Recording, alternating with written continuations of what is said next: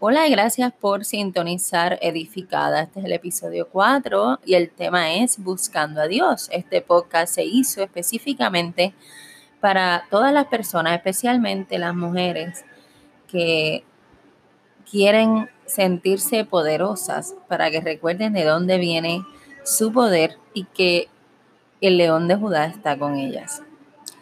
En el día de hoy vamos a tocar el tema buscando a Dios y cuántas veces nosotros buscamos cosas que nos da Dios en otras cosas, en gente, en cosas, en estatus social. Dios nos da seguridad y quizás eso lo buscamos en el trabajo. Dios nos ama y a veces buscamos a gente para que nos llene de afecto y es bien diferente hacernos uno con otra persona en un amor saludable, mutuo, por ejemplo, ¿verdad? Encaminado al matrimonio. Y otra cosa muy distinta es buscar en esas personas nuestras deudas de amor. Gente que no nos amó o no nos valoró en el pasado, cuando éramos niños o niñas, o heridas que hemos tenido quizás de adultos en esos temas de relaciones. Y cómo a veces esa persona que buscamos llena ese espacio, buscamos que llene esos espacios, que remedie esas heridas, que nos haga sentir de cierta forma porque no lo tuvimos. Y a veces hasta nos agarramos de esas personas también tan y tan fuerte con esa idea de que sin esa persona no podríamos estar o lamentablemente cuando hay casos de violencia doméstica o maltrato, donde te dicen a ti que sin esa persona no puedes estar o no puedes ser alguien. Así que tenemos búsqueda de seguridad, búsqueda de amor, búsqueda de identidad. Quizás la identidad la buscas en el mejor selfie que te tiras, en el maquillaje, en la ropa, para que te veas bien y quizás por dentro te sientes vacío, vacío y sientes ese, ese espacio que debe ser llenado por likes y por comentarios y lo que otros digan. Así que la pregunta es cómo puedo empezar a buscar a Dios, dónde yo encuentro a Dios, dónde está. Y una de las cosas que me gusta más, ¿verdad? De varios salmos y me, me fascina, y ya lo dije en el otro episodio del Kairos, ¿verdad? Y el tiempo de Dios, es que en, el salm, en los salmos y en otros lugares de la Biblia llega un punto en que las personas, eh, profeta, puede ser la persona que estaba al lado de Jesús, como fue, ¿verdad? Eh, eh, Pedro, que lo negó tres veces y jamás se imaginó que lo iba a hacer y aún así estando con él día y noche, siendo su discípulo amado, le falló a Dios y Dios mismo, ¿verdad? Y Jesús lo restaura y lo perdona. Hasta las personas más cercanas a Dios terminan en algún momento dado reclamándole y diciéndole, inclina a mí tu oído, ¿dónde tú estás? Y estaba escuchando una prédica recientemente que decía que a veces uno está con Dios bien, bien, bien metido y cuando, cuando pasa algo así bien espectacular, uno puede estar sorprendido o puede estar hasta triste o puede estar hasta frustrada porque siente que hay tiempo de sequía y de silencio. Pero hay gente que simplemente escucha de Dios, lee de Dios, quizás dice Dios te bendiga en automático, no entiende bien eh, o no tiene una relación con Dios. Pero si hay algo que todos tienen, los creyentes y no creyentes, es esos espacios de silencio, esa pregunta de dónde está Dios. Y por eso me encanta que la Biblia dice, inclina mi tu oído tantas veces, dice como que Señor, escúchame. Pero algo interesante es que todo es pasajero menos Dios. Todo cambia menos Dios. Las únicas veces en la Biblia que tú puedes ver a Dios cambiando es en el Antiguo Testamento. Bueno, quizás hay otra experiencia, pero eh, de cambio de Dios nunca Él cambia, es igual. Y en algún momento dado en el Antiguo Testamento, hay momentos donde Dios, no estaba Jesús en el panorama, tiene un montón de ira, ¿verdad? Y habla de castigo, etcétera. Y viene alguien e interviene para que Dios tenga misericordia. Ora por la gente que ama un pueblo, una nación. O sea que aún Dios, en su infinita misericordia, no cambia. Y si cambió en algún momento dado de alguna historia de la Biblia, es el mismo cambio, que es que alguien intercede por otra persona, le dice, mira, ten misericordia de mí, ten misericordia de tu gente. Eh, el mismo Jesús ejemplifica esto en la cruz cuando dice, Padre, perdónalos porque no saben lo que hacen.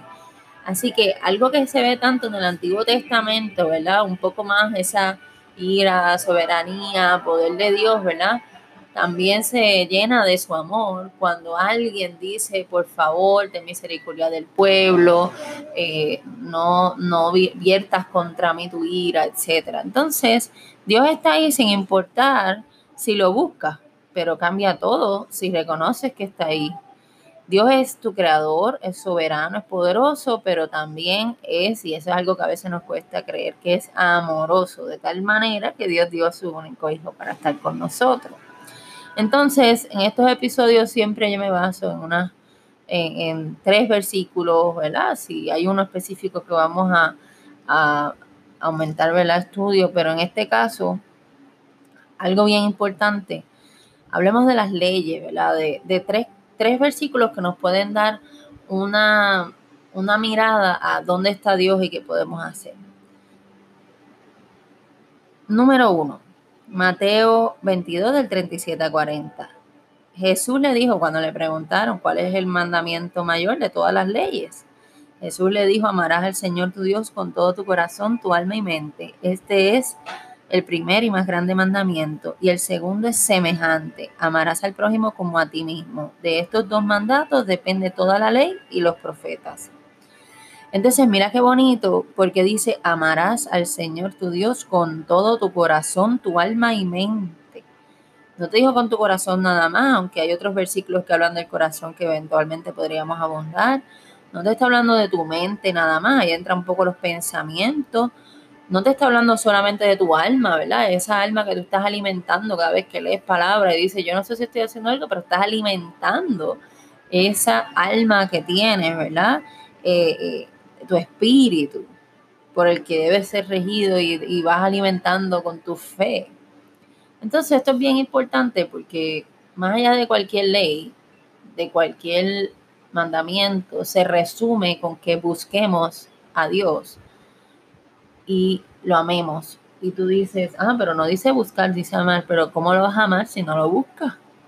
¿Cómo vas a tener una relación con Él si no dedicas tiempo, si no lo buscas y está contigo ya? Ahora es interesante porque yo creo que una de las cosas que más nosotros vemos en el mundo, y eso es algo que yo he visto con amistades de todo, todo, todo el mundo y se repite y es casi que, copiamos a Adán y Eva. Y Adán y Eva lo que pasó fue que cuando comieron del fruto, que era lo que se supone que no hicieran, se escondieron, se llenaron de plantas y de, de hojas y se escondieron en los arbustos. Y ahí es que Dios, ¿verdad? Dice, ¿dónde están? ¿Y por qué saben que están desnudos? Antes no lo sabían. Y ahí, ¿verdad? Entra la ruptura de esa paz que tenían y de esa comunión total con Dios. Pero es interesante este pasaje, ¿verdad? Esa historia, porque a veces nosotros pensamos que para buscar a Dios ya nosotros tenemos que estar como que perfecto, que tenemos que estar bien para buscarlo. Y yo te exhorto hoy a que por más mal que tú te sientas, por más pecadora, por más eh, sin rumbo que te sientas, si piensas que eres lo mejor del mundo, como si pienses que eres algo malo y, estás viéndote eh, en el espejo con mucha ira o tristeza, yo te exhorto a que entiendas que Dios te ama, y eso lo repiten mucho en mi iglesia y me encanta, que dice, mi iglesia Mar Azul dice, ven como estés.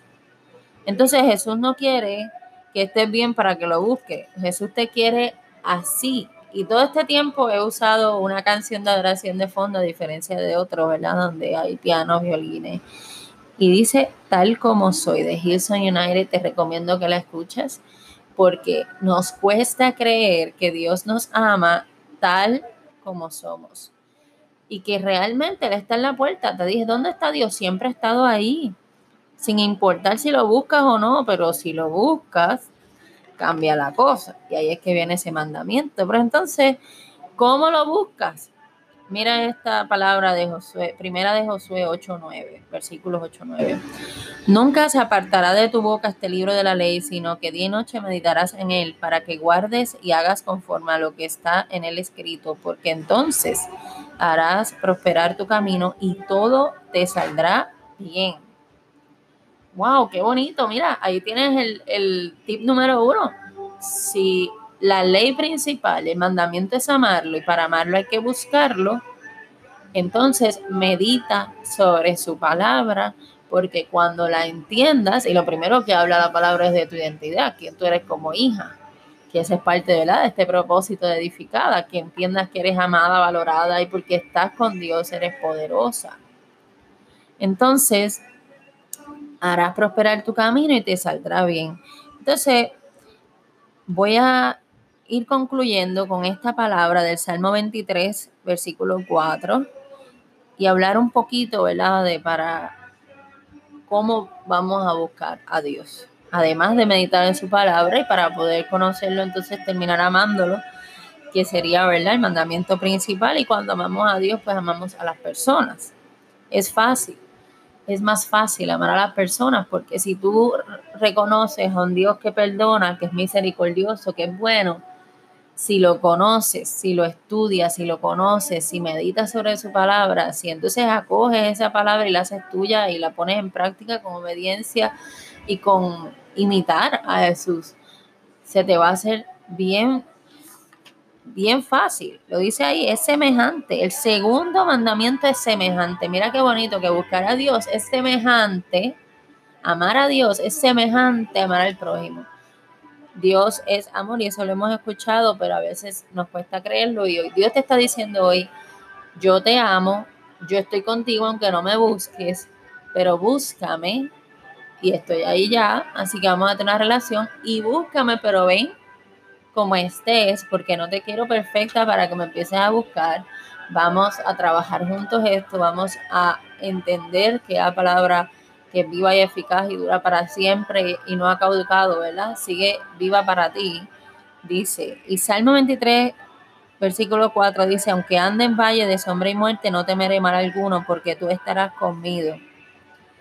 Aunque ande en valle de sombra y muerte, no temeré mal alguno, porque tú estarás conmigo, tu vara y tu callada me infundirán aliento yo meditaba esta palabra, ¿verdad? Orando para ver cuál iba a ser el, tema de esta semana, de verdad que oro y digo, Señor, ponme las palabras.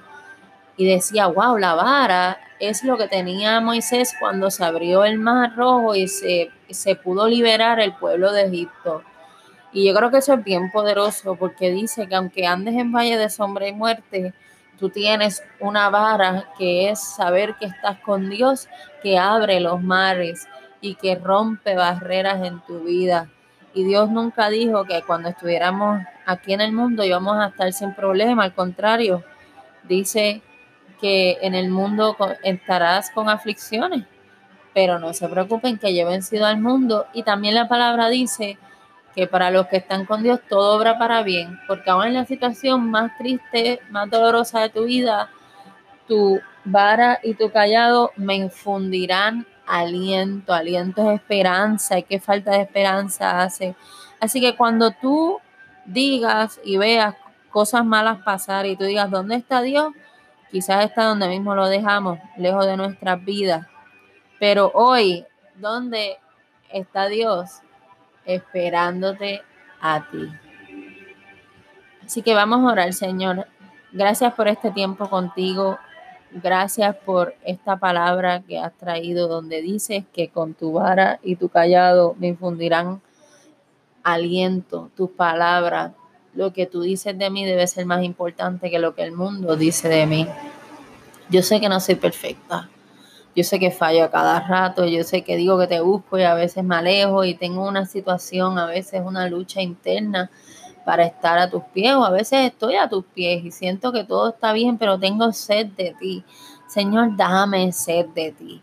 Haz que me salga de las entrañas la búsqueda de ti, que yo en cualquier situación diga Dios está conmigo y me lo crea, que me crea que eres un Padre amoroso, un creador amoroso y que yo soy poderosa porque soy tu hija y porque me da poder saber quién soy y me da poder saber que vas conmigo, Señor. Has estado a mi puerta tanto tiempo, aun cuando más yo traté de cerrártela, estabas tú.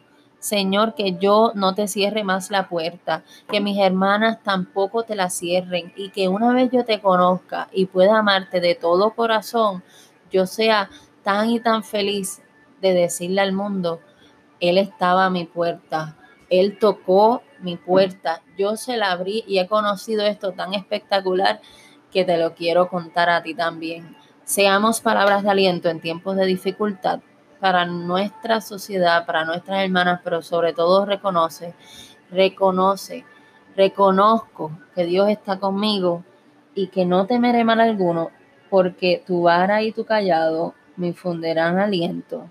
Y lo único que tengo que hacer es buscarte porque tú me dices, ven como estés. En el nombre de Jesús. Amén.